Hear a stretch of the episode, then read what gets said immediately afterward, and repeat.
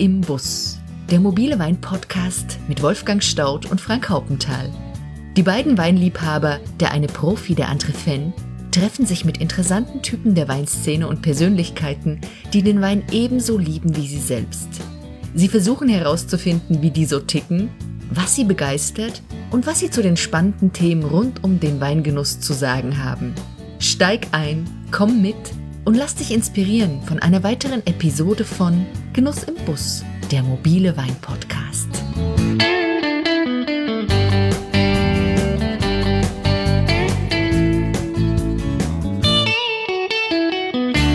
Hallo zusammen und herzlich willkommen bei Genuss im Bus. Schön, dass ihr wieder dabei seid. Schließlich ist Wein ein soziales Kulturgut, das zu teilen bzw. mitzuteilen in netter Gesellschaft viel mehr Spaß macht. Zum krönenden Abschluss der ersten Staffel zieht es uns wieder an die schöne Saar. Südlich der Saarschleife, dem Nationalheiligtum der Saarländer, fließen eher Bier und Viez, was früher besser zum Leben der von Kohle und Stahl geprägten Menschen gepasst hat. Aber an der unteren Saar, knappe 20 Kilometer zwischen Serrich und Konz, kurz bevor sie von rechts in die Mosel mündet, wachsen in extremen Steillagen und auf alten Schieferböden wieder die feinsten Rieslinge der Welt.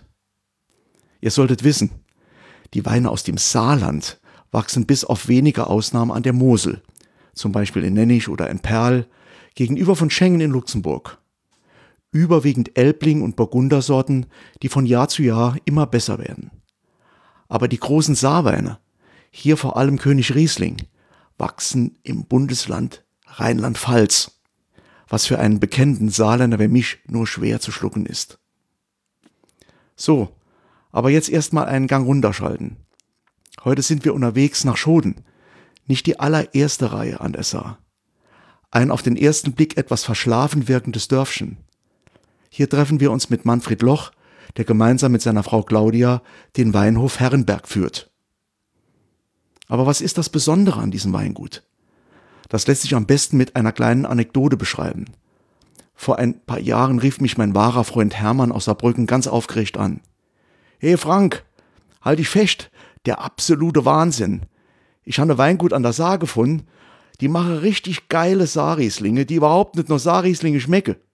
Schon der einfache Gutswein haut dir fast die Panzersicherung raus. Da müssen wir unbedingt hin. Als wir dann ein paar Tage später bei den Lochs zu Besuch sind, und ihre Riesling probieren, sind wir wirklich ganz aus dem Häuschen. Typisch Saar, keine Frage. Aber Weine, die goldgelb im Glas stehen und vor lauter Kraft kaum grad ausgehen können, fast zum Kauen. Manfred Loch lächelt dazu genüsslich. Ja, meine Herren, das sind Kenzhade Möselscher. Der Gourmillot hat dieses Phänomen wie folgt zusammengefasst. Die Lochs haben es geschafft, einen ganz eigenen Stil zu entwickeln, der fast einmalig für die Saar und die Mosel ist. Die Weine besitzen eine Dichte, die man eher in anderen Weinanbaugebieten vermuten würde. Sie haben im besten Sinne viel Speck auf den Rippen, ohne dabei wirklich behäbig oder schwerfällig zu sein. Mundfüllend, extraktreich und trotzdem erfrischend. Es sind hedonistische Weine, schmelzig, cremig, mit einer für die Saar eher ungewöhnlichen Fülle und Rundheit, die trotz ihrer hohen physiologischen Reife unglaublich klar wirken, wie fein geschliffene Brillanten mit einer perfekten Balance. Dem ist nun wirklich nichts mehr hinzuzufügen. Nach dieser Einführung stellen sich unsere heutigen Leitfragen wie von selbst. Was ist überhaupt ein typischer Saarriesling? Was zeichnet ihn aus? Stimmt es, dass die Saarrieslinge nach einer langen Durststrecke wieder in der Champions League spielen? Warum sind sie damals in der Versenkung verschwunden? Wie ist heute der Stand an der Saar? Ist da noch Luft nach oben? Fragen über Fragen, die uns gleich Manfred Loch höchstpersönlich beantworten wird. Aber vorab möchte ich noch das Weingut und seine Protagonisten kurz vorstellen. Manfred und Claudia Loch, zwei unerfahrene Quereinsteiger, erwarben 1992 ihren ersten 1200 Quadratmeter großen Weinberg im Schodener Herrenberg. Im Nachhinein betrachtet genau das richtige Timing, denn der Weinbau an der Saar lag zu diesem Zeitpunkt am Boden. Nach schweren Anfangsjahren führen die beiden ihr Projekt Weinhof Herrenberg mit viel Liebe, Leidenschaft und kompromissloser Qualität Schritt für Schritt nach oben in die erste Liga. Der Fokus liegt hier eindeutig im Wingert. Konsequent ökologische Ausrichtung, strikte Ertragsbegrenzung, im Keller möglichst nur minimal invasive Eingriffe, reduktive und spontane Vergärung im gekühlten Edelstahl. Mehr nicht und auch nicht weniger. Heute bewirtschaften die Lochs fast sechs Hektar Rebfläche, alles zu 100 Prozent mit Riesling bepflanzt. Auch die eigenen Nachfolger haben die Lochs bereits geregelt. Sohn Johannes, bestens ausgebildet, arbeitet schon mit und steht für die freundliche Übernahme bereit. Ein sonniger und warmer Nachmittag im August. Wir sitzen zusammen an einem großen Holztisch mitten in der gemütlichen und angenehm kühlen Probierstube des Weinguts. Claudia hat noch zu tun und kann leider nicht dabei sein. Manfred ist gut gelaunt und freut sich mit uns auf das anstehende Gespräch. Ein zugewandter Mensch und kluger Kopf, mit viel Hintergrund, schlagfertig und selbstbewusst, dabei so angenehm uneitel. Mit einem guten Schuss trockenen Humors ausgestattet. Er weicht keiner, auch noch so kleinen Pointe freiwillig aus. Ja, es macht einfach Spaß, sich mit Manfred Loch über Wein und all die herrlichen Geschichten drumherum zu unterhalten. So, Genug geschwätzt. Hört selbst, was Manfred zu sagen hat. Es lohnt sich. Also bleibt dran. Auf geht's. Herr Loch, wir freuen uns sehr, Frank Haupenthal und ich, dass wir heute bei Ihnen hier an der Saar hier in Schoten sein können. Äh, über was wollen wir reden im Rahmen unseres Podcasts? Wir sind der Meinung, und ich glaube, da sind wir nicht die Einzigen, die glauben, die Saar spielt mittlerweile in der Champions League. Saar-Rieslinge sind in vielen Fällen mittlerweile Weltklasse, werden nicht nur national, sondern auch international äh, sehr anerkannt. Und uns treibt die Frage um, wie geht es einem Winzer, der in dieser Region lebt und arbeitet, Saar-Riesling produziert, wie geht es einem Winzer, der in diesem Kontext, also in diesem Weltklasse-Kontext unterwegs ist und da sich ja irgendwie zu verhalten muss? Er, er, er leidet darunter, er profitiert davon, es prägt seinen Beruf und es prägt natürlich auch sein Privatleben, sein Denken, sein Handeln und vielleicht auch seine Träume. Äh, das treibt uns um. Darüber wollen wir in der nächsten Stunde mit, mit Ihnen reden. Und meine erste Frage wäre, Erzählen Sie doch unseren Hörern und Hörerinnen einmal, wo sind wir hier? Wir sind hier in Schurten. Schurten ist eine relativ kleine Gemeinde an der unteren Saar. Wir haben etwa, ich glaube, es sind im Moment knapp 800, 900 äh, Einwohner. Ähm, ist ganz interessant, es wird immer wieder ähm, äh, darauf hingewiesen in irgendwelchen Prospekten, also eine kleine Weinbaugemeinde oder geprägt vom Weinbau. Ähm, dabei gibt es eigentlich nur noch einen Weinbaubetrieb. Ja in Schoten. Also ursprünglich waren hier 20, 30 Familien tätig im Weinbau und tatsächlich haben wir jetzt nur noch einen Betrieb. Und das sind wir. Ja. Das ist schon äh, bemerkenswert. Aber das ist natürlich auch für uns äh, Vorteil, weil wir haben sozusagen den Schotener Herrenberg fast in Monopollage.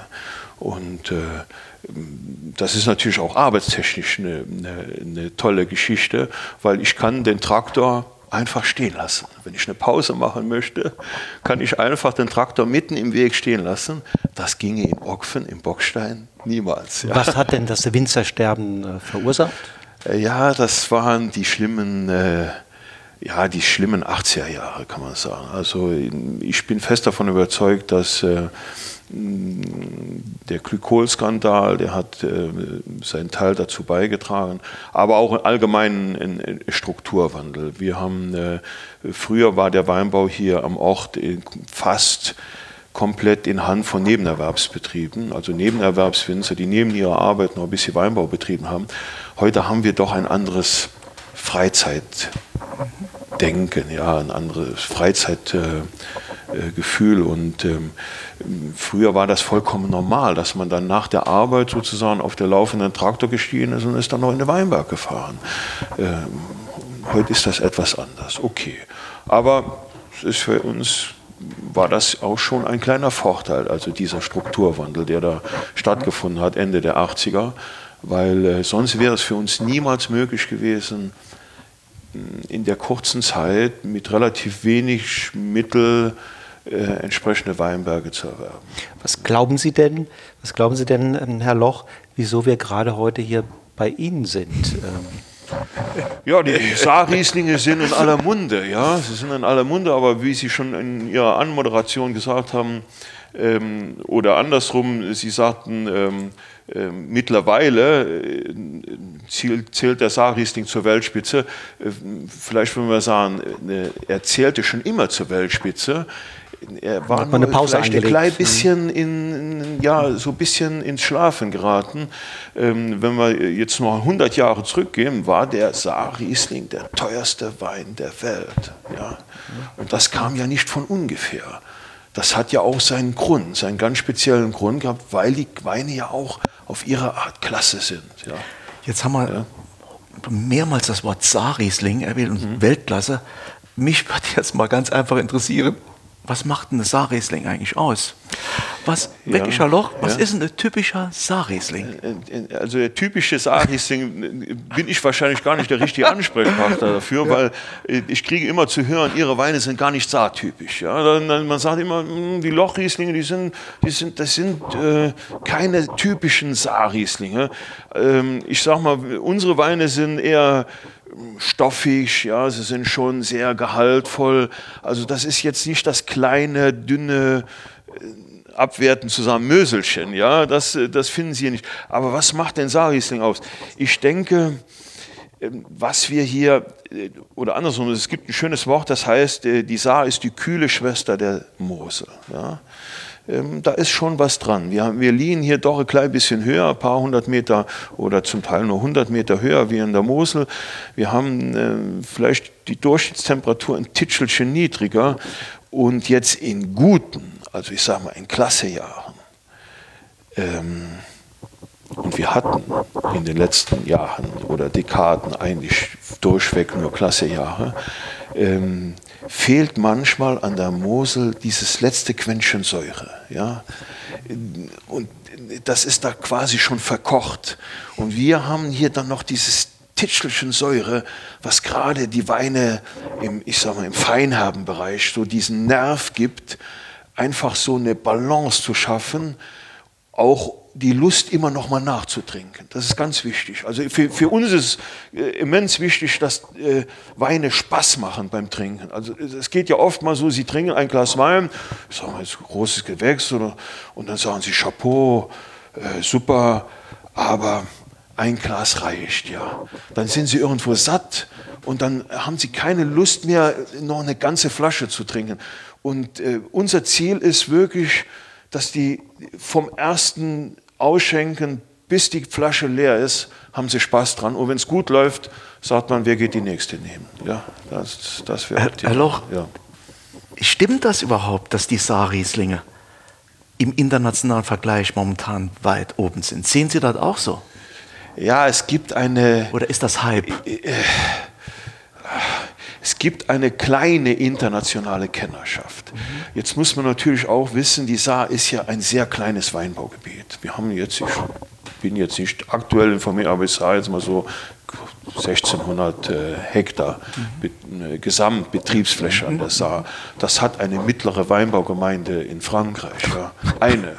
Also äh, was die Menge angeht, äh, sind diese Weine im Mückeschiss auf der Weinlandschaft. Das muss man äh, wohl sehen. Aber es gibt eine internationale Kennerschaft, ähm, die diese Weine schätzen tut. Und gerade wenn wir in den edelsüßen Bereich reingehen, ja, also wirklich, wo es auch darum geht für Weine, die jetzt ähm, was Sammlerweine sind, also die auf Auktionen gehandelt werden, da ist es ja immens wichtig, dass diese Weine auch ein Alterungspotenzial haben. Was nützt es, einen Wein zu sammeln, der in fünf Jahren tot ist? Ja, das bringt ja nichts. Und da sind die Saarweine prädestiniert. Schlägt sich dann die, die Wertschätzung den Saarweinen gegenüber auch in Preisen nieder? Ah, ja, natürlich schon. In den letzten äh, 20, 30 Jahren haben wir schon eine positive Preisentwicklung das ging, war ja, äh, ich sag mal, Ende der 80er oder Anfang der 90er äh, ruinös. Ähm, das Betriebssterben hat ja auch darin seinen Grund gehabt, also äh, kein entsprechendes Auskommen. Ähm, solche Betriebe sind dann noch äh, über ein paar Jahre am Leben geblieben, auch nur dadurch, weil noch die Großmutter oder der Großvater, die haben dann noch mitgearbeitet und haben dann sozusagen ihre kleine Rente noch mit in den Betrieb investiert. Aber das ist ja kein, kein Zustand. Also ein Betrieb muss schon so viel erwirtschaften, dass er dauerhaft davon äh, ja, existieren kann. Und am besten Fall sogar noch einen kleinen Überschuss, weil es kommen ja auch mal Jahre, wo es eben nicht so gut laufen tut. Ja. Siehe Fröste, ja, Hagelschlag. Und was, und, und, und, was sagen Kritiker? Gibt es ja auch international Parker, ja, Vinum und andere hier hierzulande. Wie äußern die sich über. natürlich sind die schon begeistert, das ist keine Frage. Es ist natürlich auch so, ähm, ähm, zum Beispiel Parker hat keine Ahnung von Riesling. Ja, das kann man ruhig so sagen. Ich denke, da werden wir ihm auch nicht auf die Füße treten. Äh, aber er hat ja dafür seine Leute. Er hat ja seine Leute, die, also seine Kundschafter, die da ausziehen.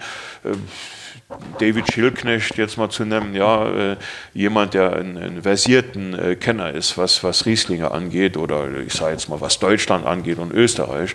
Ähm, ja, und ähm, die wissen sehr wohl, wo die guten Weine äh, entstehen. Und ähm, das ist ja auch ganz hilfreich, dass es das gibt, diese, diese Publikationen und auch diese, ja, ich sag mal, diese Kundschaft, ja, die dann für den Verbraucher so ein bisschen ja, mal eine Vorauslese machen. Aber was kann denn der Saarriesling, ja. was andere Weißweine vielleicht nicht so gut können. Ja, er kann mit relativ wenig Alkohol äh, ähm, stoffige Weine produzieren. Ähm, wir, haben, ähm, wir haben einfach, wie gesagt, ich muss nochmal zurückkommen auf dieses, dieses Säurespiel, mhm. was den Wein äh, immer wieder Lust macht, dass man immer wieder Lust hat, für ein Glas hinterher zu trinken. Äh, das ist schon eine, eine, eine, eine, tolle Sache. Also diese animierende Art. Und die Weine werden niemals langweilig. Also sie sind auch nicht fett oder äh, ja. Also oftmals trinkt man, wie gesagt, wenn Sie, wenn Sie in, in, in, in edelsüßen Sautern zum Beispiel, da trinken Sie ein Glas dann ist Ende. Ja, dann, dann, dann möchten sie kein zweites mehr hinterher trinken. Dann sind auch alle Speisen, die hinterherkommen, haben dann ein Problem. Und äh, gerade der Saarriesling ist universell. Also, Weshalb kann er das? Ja, weil er durch seine Leichtigkeit, er ist nicht zu erdrückend, ja, er, äh, und trotzdem ist er nicht klein oder leer. Das ist äh, das Phänomen an der ganzen. Ich meine, Wein mit 15% Alkohol, äh, der ist stoffig, das, äh, äh da sind wir uns einig. Aber ein Wein mit 11,5 oder 12% Alkohol, der die gleiche Stoffigkeit und, und Fülle aufweisen tut, das ist schon was Besonderes. Und vom Entstehungskontext her ist ja? es das Klima, was eben Klima, das äh, gibt? Ja, das, also es gibt äh, gibt drei Faktoren. Ich sage mal zwei ganz mhm. wichtige. Das sind eben das, die klimatischen Bedingungen. Wir haben den Boden dazu, das ist der Schiefer. Ja. Riesling und Schiefer, das ist eine, eine super Kombination. Und vielleicht nur ein klein bisschen das Know-how der Winzer. ein klein wenig dann. Mhm. Aber äh, das alles zusammen im Idealfall äh, ergibt Weine, die sind schon ähm, grandios dann. Ja, das macht dann richtig Spaß. Und aktuell auch der Markt, der ein Stück weit ja auch diese äh, frischeren, leichteren Produkte ja, anfängt zu ja, bevorzugen. Ja, Oder es gab ja, mal die Zeit, da waren die schweren Weine. Ja, ja, ja, ja, ja, ja, ja, ja, das stimmt, das stimmt. Da, äh, das ist leider Gottes, äh, oder was heißt leider Gottes, äh, nee, andersrum. Ähm, vor, vor 10, 15 Jahren konnten die Weine gar nicht genug Alkohol haben. Ja? Äh, das war ja auch die Zeit, wo neue Verfahren reinkamen, Krüherextraktion, Umkehrosmose und all diese Geschichten. Eigentlich ging es darum, ja, möglichst fette, dicke Weine zu produzieren. Ähm, was dann entstand, waren eigentlich Degustationsweine. Das sind Weine, die trinkt man ein Glas, ja, aber dann nicht ist man, zum Essen, ne? Ja, aber nicht, äh, aber, aber, nicht, was man, wo, wo man wirklich äh, eine Flasche abends mit Spaß trinken tut. Das ist, äh, ist dann ähm, äh, ja leider nicht der Fall. Herr Loch, wir haben eben schon mal kurz erwähnt, dass die Saar ganz früher mal Weltspitze schon war. Ja, Sie haben das ja, eben kurz ja, geschildert. Ja, ja, Wie kam das dazu? Erstens mal dass die Saar Weltspitze war, das kann ich mir jetzt vorstellen, aber dass es da anscheinend mal bis in die Regionalliga, Ja, in die Kreisklasse ja, ging ja, und jetzt mit Mühe und Not so langsam wieder in die alte Klasse kommt. Wie, wie, wie, wie kommt, können Sie das mal kurz erzählen? Ähm, Man muss vorwegschicken, die Struktur der Weinbaubetriebe an der Saar ist eine andere oder es war zumindest eine andere als die an der Mosel. An der Mosel überwiegte der kleine Weinbaubetrieb, ich sage mal der äh, ähm, kleinbäuerliche Weinbaubetrieb. Also man hatte ein, zwei Hektar Weinberg und hatte noch eine kleine Landwirtschaft dazu mit ein, zwei Kühen und zwei Schweinscher. Und damit haben die Leute dann sozusagen äh, äh, ja, davon gelebt.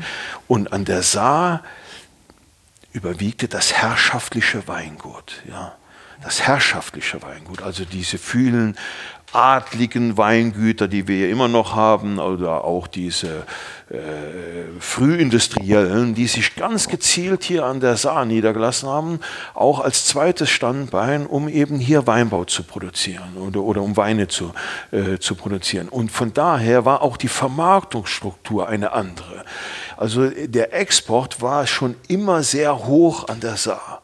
Einfach durch auch durch Wirtschaftsbeziehungen ins Ausland hin. Also Gerbereibesitzer waren in der Regel, also die frühen Weingutsbesitzer waren in der Regel auch Gerbereibesitzer. Also man hat das parallel mit, nebeneinander betrieben. Oder diese Kirchenweingüter, also der, Bisch, der Bischof zum Beispiel ja immer noch sehr stark begütert göttlich ist. getriebenen, Ja, ja, ja. ja. Äh, Da gab es natürlich Handelsbeziehungen, die weit über Deutschland hinausgingen. Und die Weine, äh, die Saarrieslinge hat man eigentlich auf der ganzen Welt getrunken, aber fast keine innerhalb Deutschland. Oder relativ wenig, ja, relativ wenig. Das ähm, erklärt das auch so ein Ja, bisschen. aber dann ging es. Ja, und dann kam die Zäsur. Die erste war der Erste Weltkrieg. Okay. Der Erste Weltkrieg war eine ganz deut deutliche Zäsur. Äh, es war nicht mehr en vogue, deutsche Weine zu trinken. Ah, guck also einfach äh, aus dieser Situation. Dann brauche ich ihn nicht. Dann kam der Zweite Weltkrieg, der hat der Restler noch dazugegeben. Äh, und dann haben wir lange ja im, im Verborgenen da äh, rumgekämpft.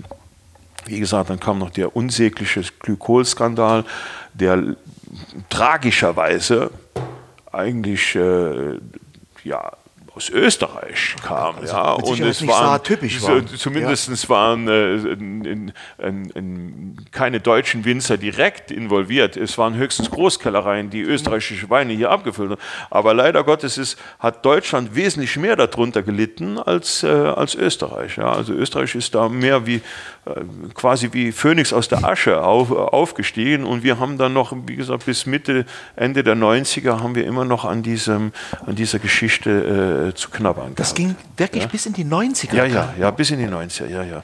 Wo das immer noch, ähm, oder wo es einfach nicht mehr modern war, äh, äh, Riesling zu trinken. Also, Saarriesling. Ja, ich sage jetzt mal, Äh, generell also, Riesling. generell äh, Riesling zu trinken, das war dann was für alte Leute, ja, die dann eben mit dem Schiff über die restsüß. Mosel fahren, ja, restsüß, dann äh, vielleicht auch noch ein bisschen alte, hergebrachte Etiketten auf, äh, auf der Flasche waren. Ähm, das war so, mm, okay, das war das, das damalige Image. Und interessanterweise ist die Wertschätzung kam wieder aus Übersee. Also aus, aus den USA kam die Wertschätzung für die deutschen Rieslinge, speziell auch wiederum Mosel- und Saar-Rieslinge.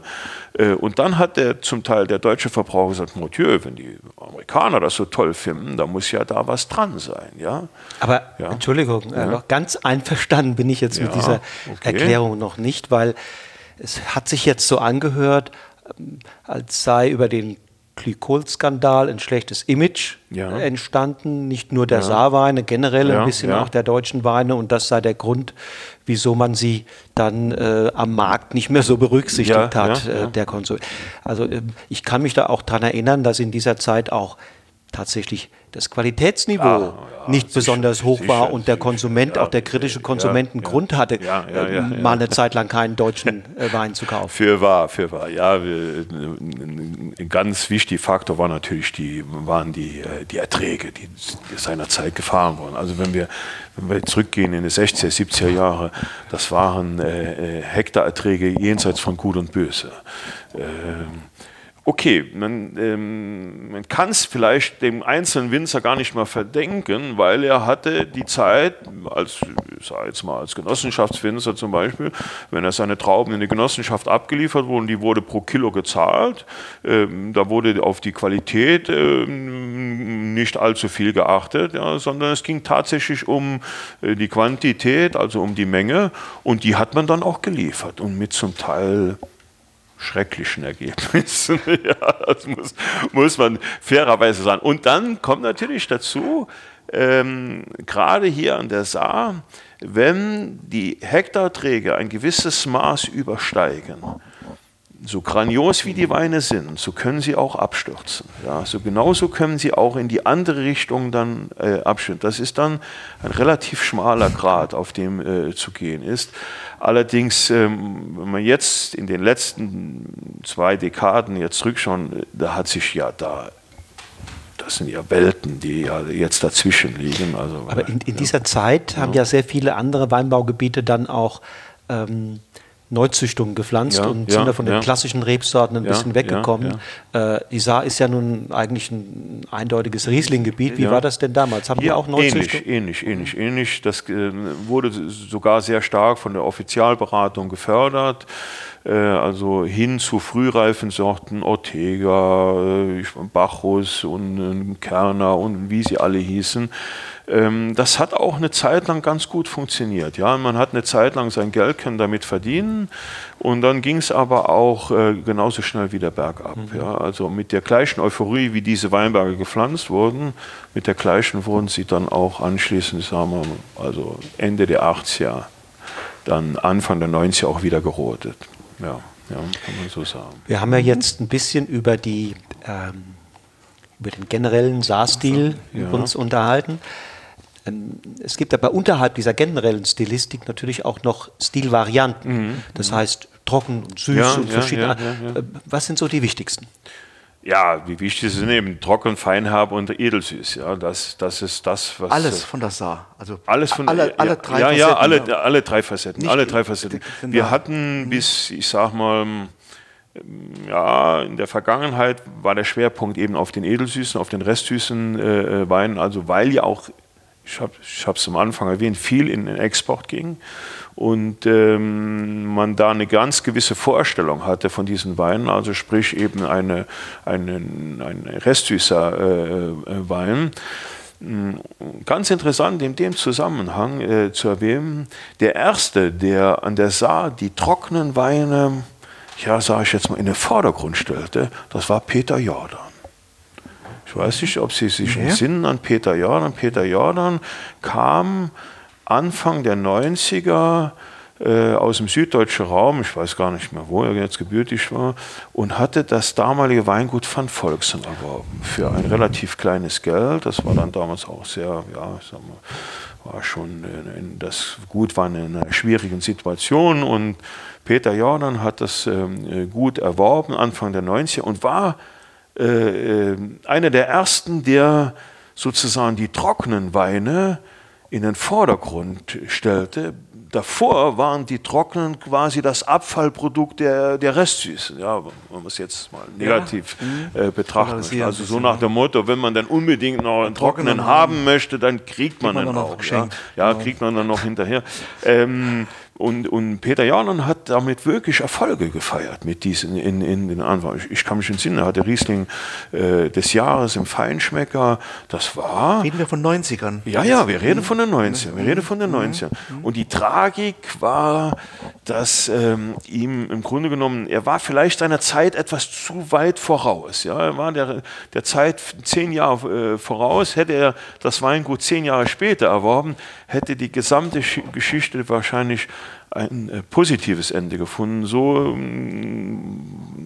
So hat jemand anders zehn Jahre später das Weingut erworben. Ja, genau. so war das dann. Der ja auch dankbar darum war, dass er das Weingut dann erwerben konnte. Das war ja dann auch für, für, ihn dann auch ein äh, Glücksfall gewesen, ja, sozusagen. Dann. Wie hoch ja. ist denn heute der Anteil? Kann, kann man das so Das kann man schwer trocken? sagen. Also das ist von Betrieb zu Betrieb unterschiedlich. Wir haben Einzelbetriebe, die sich komplett auf trockene Weine spezialisiert haben. Wir haben aber auch Weine, äh, Betriebe, äh, zum Beispiel Egon Müller, der komplett auf Edelsüß äh, sich spezialisiert Stimmt, der hat. macht ja, gar keinen Trockenen. Ja, da gibt es überhaupt keinen Trockenen. Ähm, okay, das muss jeder sehen, wie seine Vermarktungsstruktur ist.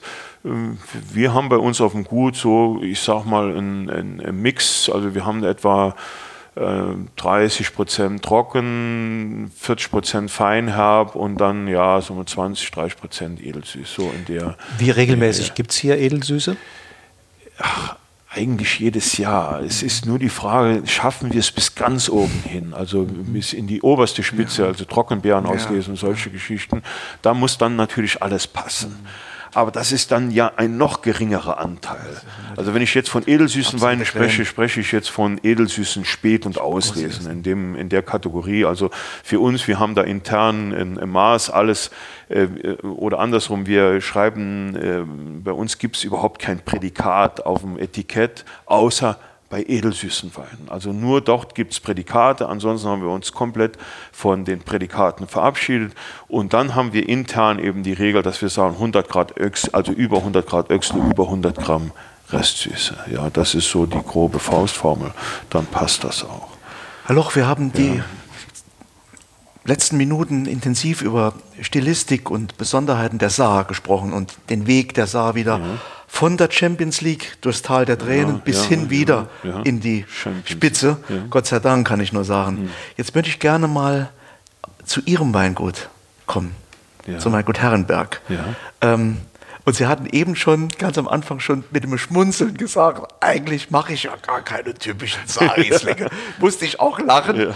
Also ich werde aber gerne von Ihnen nochmal hören, welche Stilistik, welche ja. Qualität zeichnen ja. Ihre Weine eigentlich ja, aus im Konzert mit den Saarrieslingen? Ähm, also und wodurch unterscheiden ich, ich fang Sie sich? Mal, ich fange ja, mal ein bisschen ja, hinten durch die das Küche spannend an. Jetzt. Und zwar, ähm, weil wir ja beide Autodidakten sind, meine Frau und ich. Also wir kommen ja aus ganz anderen Bereichen. Also wir haben ja früher ganz andere äh, Sachen gemacht, die überhaupt nichts mit Wein äh, zu tun haben. Darf ich wissen, was? Ähm, also ich war Beamter im Verwaltungsdienst. Ja, meine Frau war ähm, MTA im Krankenhaus.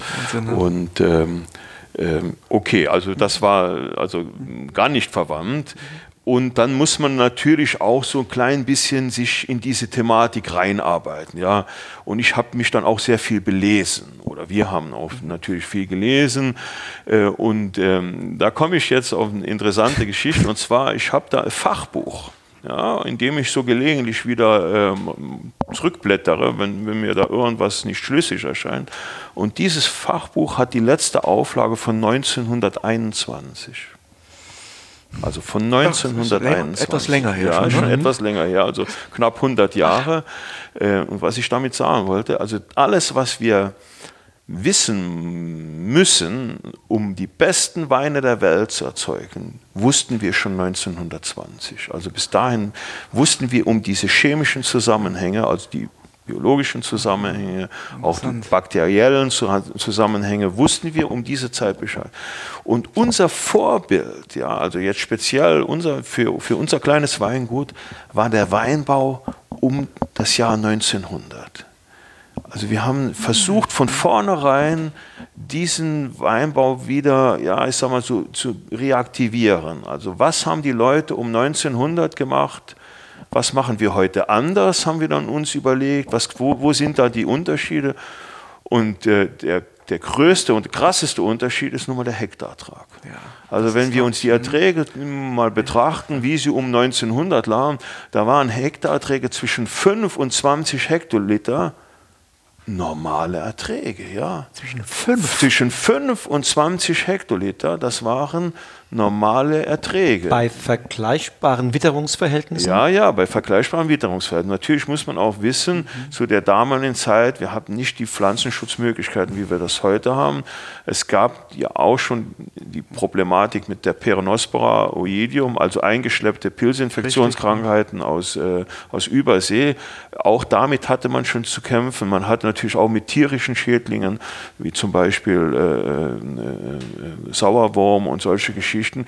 Man hat natürlich mit sehr bescheidenen, einfachen Mitteln versucht, ja, dagegen zu steuern. Ähm, und man mit mehr oder weniger Erfolg, ja. ja. Und eine Frage zwischendurch. Hatte man damals, ja, musste man schon amerikanische Unterlagen verwenden? Ja. Hat man damals schon das Wissen das, über die für die unterschiedlichen Böden am besten geeigneten Unterlagen? Ach, das glaube ich wohl äh, äh, weniger. Es ging da wahrscheinlich eher ums nackte Überleben. Ja. Also wenn wir um, um 1850 ja. ist die Reblaus eingeschleppt und die wandert natürlich Stück für Stück immer weiter äh, Richtung Osten und man hat dann prophylaktisch, also man ist vorbeugend hingegangen, hat die Reben gerodet, äh, und dann eben mit Pfropfreben neu bestockt, mehr oder weniger. Ja, es sind natürlich immer einzelne Weinberge, die, die man sozusagen vergessen hatte bei dieser äh, Geschichte. Ähm, aber Fakt ist natürlich, wie gesagt, wir haben extrem oder im Vergleich zu den heutigen Erträgen ein Bruchteil dessen, was man zu der damaligen Zeit geerntet hat. Ja. Und wenn man dann weitergeht, ähm, auch die Verarbeitung ich sage jetzt mit der Trauben weiterhin auf, auf, dem Kelter, also weil man hatte Horizontalpressen, das war äh, äh, Vertikalpressen. Ähm, also das, was wir jetzt im Moment wieder äh, entdecken als das Nonplusultra, also um die, die schonendste Art und Weise, äh, die, die, die Trauben zu keltern. Also der, der Most läuft von der Schwerkraft blitzeblank, ja. ja. von der Kälte ab. Wir haben eine relativ wenige Trubbelastungen, also wir müssen da nicht ja. später wieder eingreifen, um den Trub sozusagen aus, aus dem Most wieder äh, rauszuschulen und, und, und, und, und. Also das, das Tun der Alten vor 100 Jahren war qualitativ das Richtige tun. Aus welchem Grund man es auch immer getan hat, kann ja mal in die Richtung oder in die Richtung gegangen sein. Fakt ist, es war das Beste, was man für den Wein tun konnte. Ja. Das entdeckt man jetzt. Quasi. Das entdeckt man jetzt so nach und nach wieder. Also man, mhm. man, man, spricht ja nicht umsonst so ein bisschen ja. in den letzten Jahren so also von der Minimalkellerwirtschaft, also dieses kontrollierte Nichtstun im, Weinberg, äh, im, im, im, im, Keller. Also bei uns geht es eher umgekehrt, also im Weinberg Aktionismus und äh, im, im, im, im, im Keller sozusagen äh, kontrolliertes Nichtstun.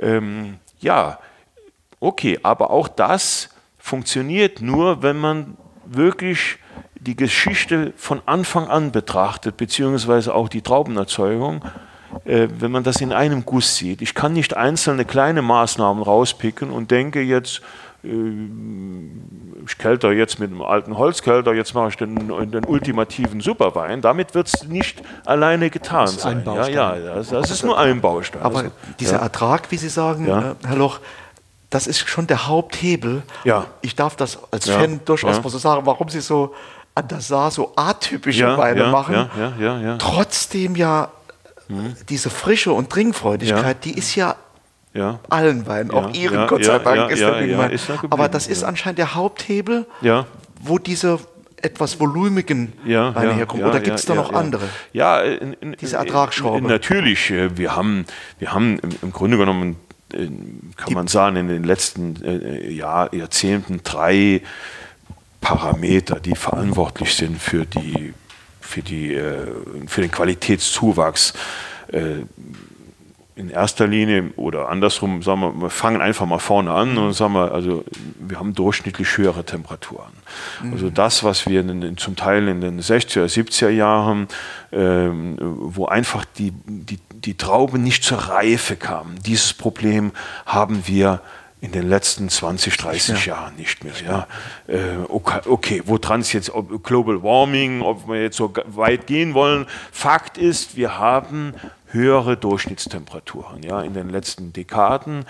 Ähm, dann kommt natürlich, wie gesagt, der, der, zweite Faktor, das sind die wesentlich niedrigeren Durchschnittserträge, also die Hektarerträge. Mhm. Und was auch ein wichtiger Faktor ist, das ist das Know-how der jungen Winzer und Winzerinnen. Also man kann den Alten viel vorwerfen, aber an der Ausbildung der Töchter und Söhne haben sie nicht gespart. Also unter Ingenieur tut es heute fast niemand mehr.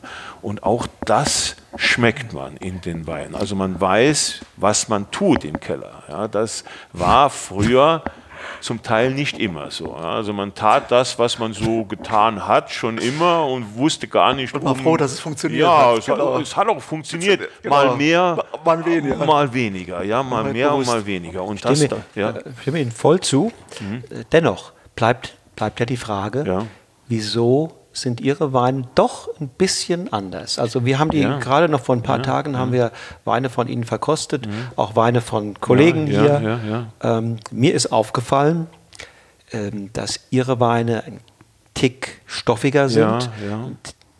Deuten mhm. auf mehr Extrakt hin, auf mehr Dichte und auch auf einen etwas höheren Alkoholgehalt. Also okay, also fast okay, ein halbes bis ein Volumenprozent höher als so, ich sag mal, die Konkurrenz mhm. oder der typische mhm. Saris. Mhm. Also mhm. irgendwas ja. muss es ja sein. Entweder ja. Sie sagen, das ist genau der Wein, den ich will, ja. weil er mir schmeckt, deswegen mache ich ihn so. Oder äh, es liegt irgendwie in anderen Dingen, in Weinberg, äh, in der späten Lese oder ich weiß es nicht. Ja, natürlich ist es der Wein, wie er uns schmeckt, sonst würden wir ihn nicht so äh, produzieren. Also wir produzieren in erster Linie Weine, die uns schmecken persönlich schmecken. Das ist nach wie vor so. Das war vor 25 Jahren so. Das wird auch, ich hoffe, in den nächsten 20 Jahren so, äh, so bleiben. Aber um nochmal zurückzukommen, äh, natürlich, äh, wenn wir jetzt raus in den Weinberg gehen und uns ähm, da jetzt mal umschauen, ähm, auch da bewirtschaften wir etwas anders, ja, ein klein wenig anders. Ähm, wir haben zum Beispiel eine flächendeckende Begrünung im Weinberg. Okay, das muss jetzt kein unbedingtes Qualitätsmerkmal sein, äh, aber wir versuchen schon die Begrünung sehr gut zu managen. Das heißt, wir lassen da nicht einfach der liebe Gott der gute Mann sein und einfach äh, Kraut 1,50 Meter in der Rebe stehen. Ja, das würde natürlich äh, überhaupt nicht funktionieren, sondern wir versuchen schon, die Begrünung ordentlich zu managen. Und dann kommt noch ein wichtiger Punkt. Wir haben auch eine etwas andere Reberziehung, zumindest bei 5% unserer Reben. Wir haben die Reberziehung nach Canello, also das ist eine Vertikoerziehung nach Canello. Ähm, jetzt sozusagen hier das einfach jetzt zu erläutern, ist relativ schwierig. Also man sollte das am besten am ne? Weinbergstock äh, sehen. Blätter, ja? Ne? Äh, wir, mhm. haben, wir haben einen anderen Aufbau, also wie der klassische äh, dieses Moselherz, ja, was die meisten sicherlich kennen, oder der klassische Drahtrahmen, sondern hier bauen wir die Rebe über drei Etagen auf. Am Stock. Am Stock nach oben, ja, mhm. aber wir haben dann eine erste Etage in etwa 60 Zentimeter Höhe, wir haben die zweite in etwa 1,40 Meter und die dritte in etwa 1,60 Meter. So. Was ist der Vorteil? Ja, der Vorteil ist das Blattfruchtverhältnis. Das ist der entscheidende Vorteil, weil wir können die Triebe so weit wachsen lassen durch dieses Verteilen über den gesamten Rebstock. Ja, also die, diese Traubenzone ist über den gesamten Rebstock verteilt und deswegen können wir die einzelnen Triebe länger wachsen lassen und haben dann ein optimales Blattfruchtverhältnis. Und wir sprechen etwa äh, bei einem Verhältnis von 1 zu 12, 1 zu 13, für, um ein optimales Blattfruchtverhältnis. Eine Traube zwölf Blätter.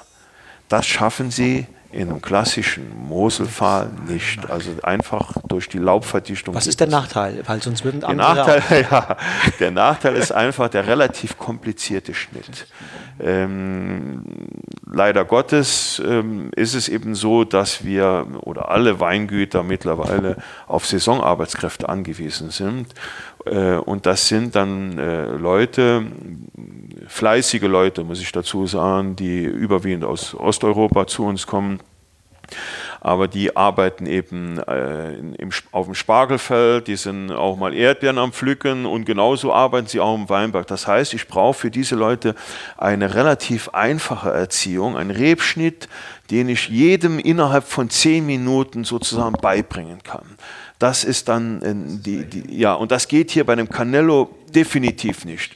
Also für den Canello, so wie wir ihn, äh, ihn schneiden, mm, da müssen Sie wirklich ein ganzes Jahr mit im Weinberg mitgearbeitet haben, einfach um zu wissen, wie die Rebe im Sommer auszusehen hat. Einfach um ein Gefühl dafür zu, äh, zu bekommen. Und das schaffen Sie nicht mit Saisonarbeitskräften. Und da wir eben, das ist eben der Vorteil des kleinen Weinbaubetriebs oder des kleinen familiären Weinbaubetriebs.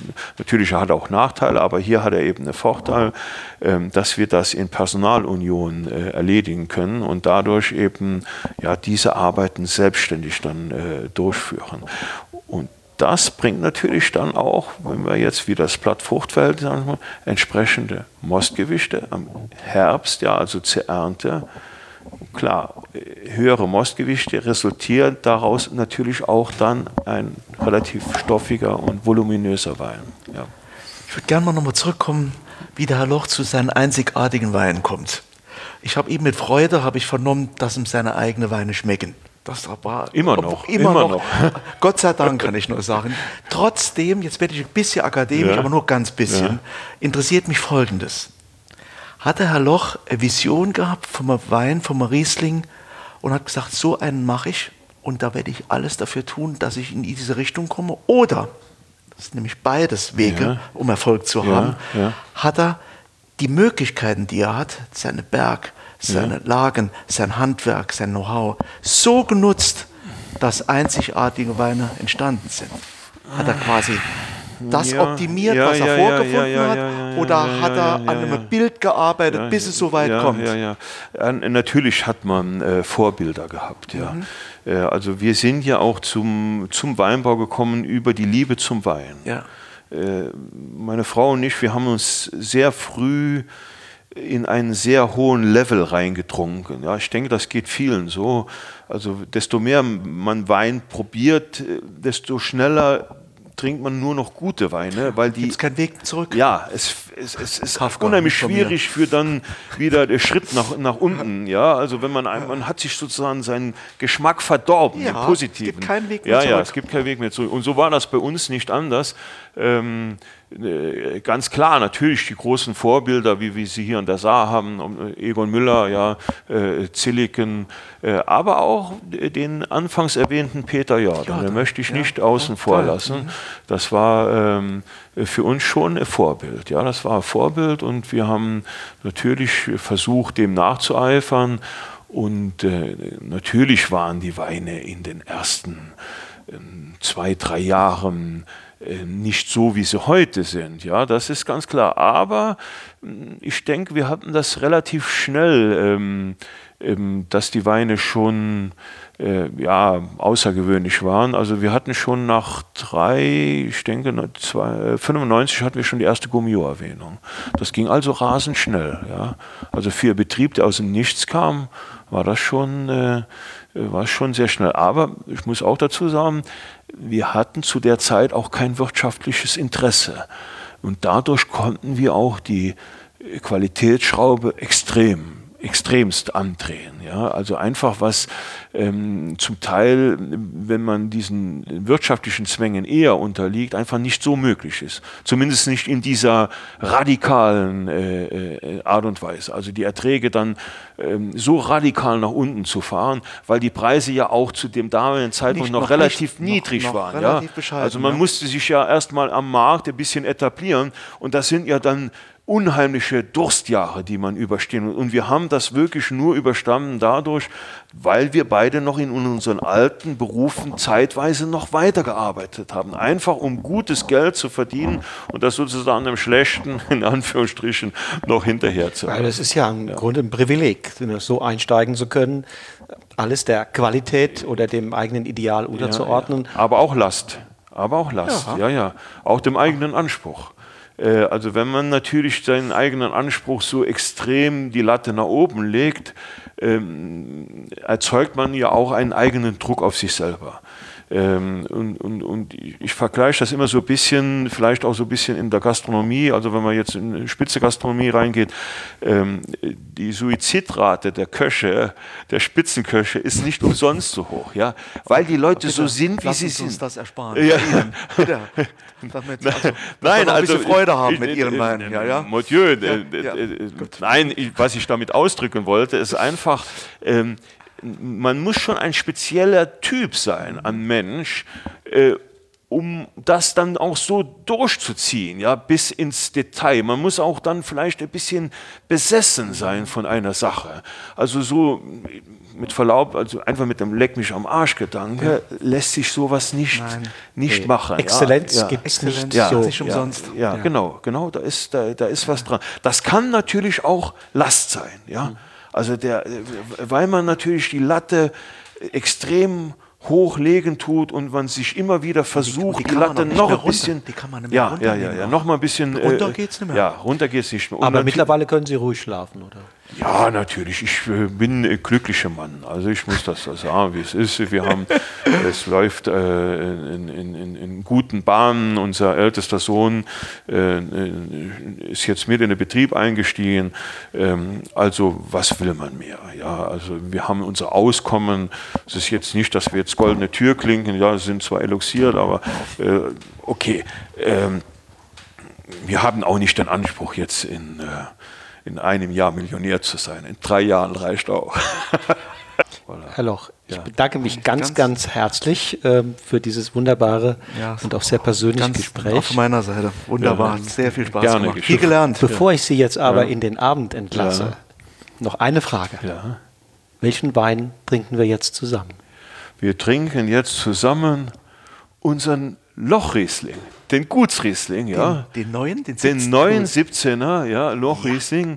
weil der schon richtig viel Spaß macht. Selbst der, Ein das ist ja der Eingangswein oder ja, der, aber das ist der, bei die, ja die, die, Einstiegsdroge, wenn ich es jetzt mal ja so sage. Aber er ist ja schon fast im großen Gewächsbereich. Äh, und äh, äh, ich denke, in seiner Klasse ist das ein, ein, ein, ein super Wein. Ja. Vom Preis-Wert-Verhältnis passt er hervorragend. Ja. Cool, ich freue mich drauf. Jo. Ich freue mich auch drauf. Vielen ich Dank. Auch. ich auch.